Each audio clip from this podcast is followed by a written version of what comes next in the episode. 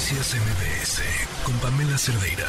Regresamos a este asunto, el asunto electoral. Le agradezco muchísimo a Luis Carlos Ugalde, director general de Integralia Consultores y ex consejero presidente del IFE. ¿Cómo estás, Luis Carlos? Muy buenas tardes. Muy bien, Pamela. Buenas tardes. Eh, ¿Cómo viste el proceso electoral el día de ayer? Lo vi que terminó eh, políticamente feliz, es decir, cuando una elección termina con los perdedores aceptando el resultado, pues se trata de una elección eh, con final feliz. Pero se tardaron, ¿eh? En el Estado de México eso no, eso no fue inmediatamente. Sí, es cierto, pero al final de la jornada la candidata salió, reconoció y eso es algo que así debiesen resolverse las elecciones. En México a veces pasa, casi nunca pasa, pero eso es un primer dato. En parte se debe a dos cosas. Una que es una razón estructural, que es que el INE y los institutos electorales hacen bien las cosas y la otra que es una cuestión del margen de triunfo y quién gana y quién pierde. Si hubiese, por ejemplo, perdido Morena por dos puntos en el Estado de México, seguramente ahora habría un gran conflicto en esa entidad.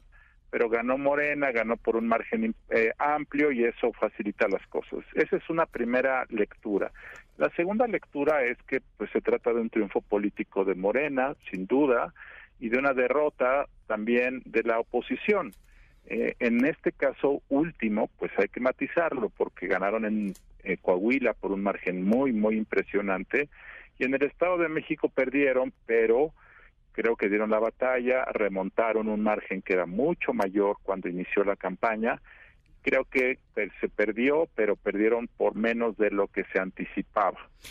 Y tercero, pues esto creo que ya da lugar a que hoy haya iniciado políticamente hablando el proceso electoral de 2024 y creo que esto va a acelerar los tiempos de lo que viene por parte de los partidos. ¿Qué decir de la participación electoral en el Estado de México? 49% históricamente, ¿cuál es el promedio de participación electoral cuando no se cruza con una elección federal?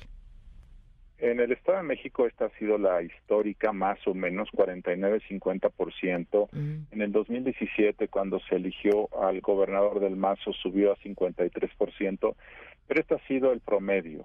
En otras entidades es más alto como en Coahuila donde votó el 56%. En otras es más bajo, por ejemplo, en Oaxaca hace dos años votó el 36% del padrón.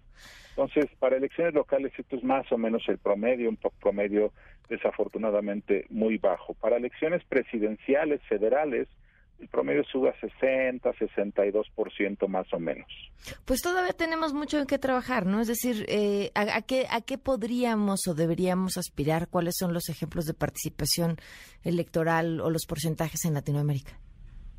Bueno, en un país donde el voto no es obligatorio, pues creo que la, el promedio razonable debería ser el 60%, que es el promedio de elecciones presidenciales, que es, razonable. Quisiéramos que eso fuera para elecciones locales, sí. No lo es, no, no lo es. ¿Qué se puede hacer para lograrlo? Pues eh, creo que los políticos pueden hacer parte, pero es una cuestión de una eh, apatía estructural, sobre todo de los jóvenes. Los jóvenes en un sentido no son el futuro del país porque están desvinculados, son apáticos, son conformistas y esto se demostró ayer en el Estado de México. Los jóvenes son los que menos votaron, no se acercan a entender las cosas públicas y con esa eh, con ese problema que es estructural, pues las cosas salen como salieron ayer. Claro, pues Luis Carlos, como siempre un gusto poder platicar contigo. Gracias por tomarnos la llamada. Gracias, Pamela. Hasta luego. Noticias MBS con Pamela Cerdeira.